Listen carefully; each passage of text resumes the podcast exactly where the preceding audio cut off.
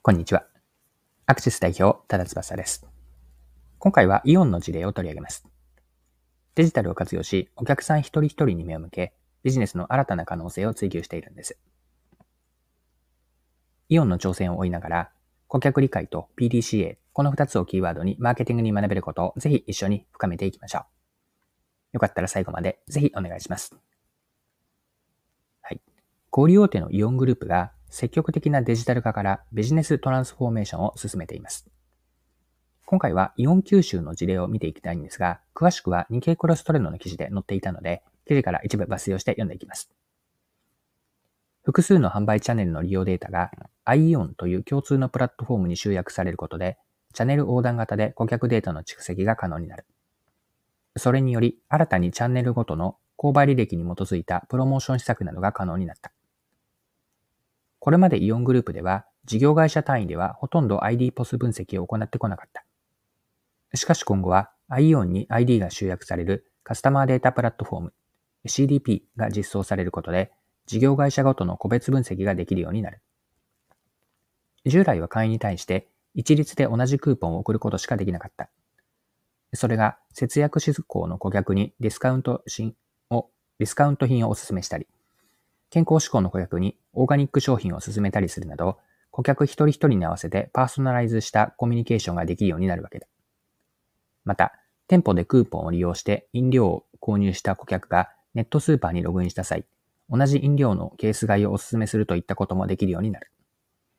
一人一人の購買コードが可視化されるようになると、KPI の見直しにもつながる。現在、イオンでは顧客数が KPI として KPI として置いている。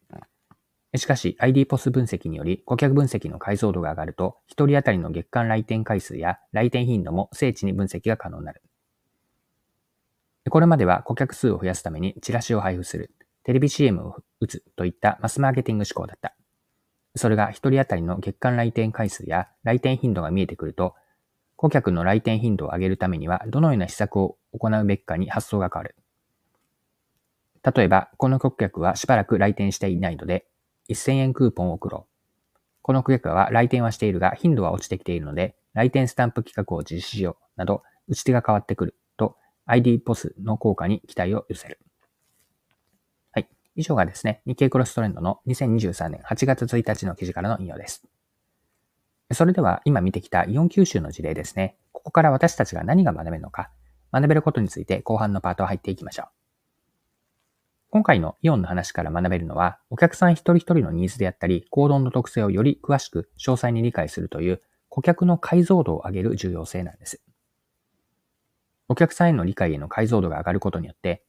PDCA の全てにおいてやることがより具体的になります。では、この PDCA の順番に見ていきましょう。まず PDCA の一つ目、プランですが、プランではお客さんの解像度を上げることによって、戦略であったり施策の設計がより精緻になります。売上を上げるというこの単純な目標だけではなくて、一人当たりの月間来店回数を増やすといった売上を分解した指標でのより具体的な目標設定が可能になります。次に PDCA の二つ目、do においては実行ですね。このフェーズにおいては、施策の実行内容がお客さん一人一人に合わせたものになります。過去の来店であったり、購入履歴をもとに、お客さんのその趣味とか思考、行動に沿ったコミュニケーションや施策を行えるんです。また、チェックにおいては、KPI からの施策評価、示唆出し、次回への教訓の中身が具体的になるでしょう。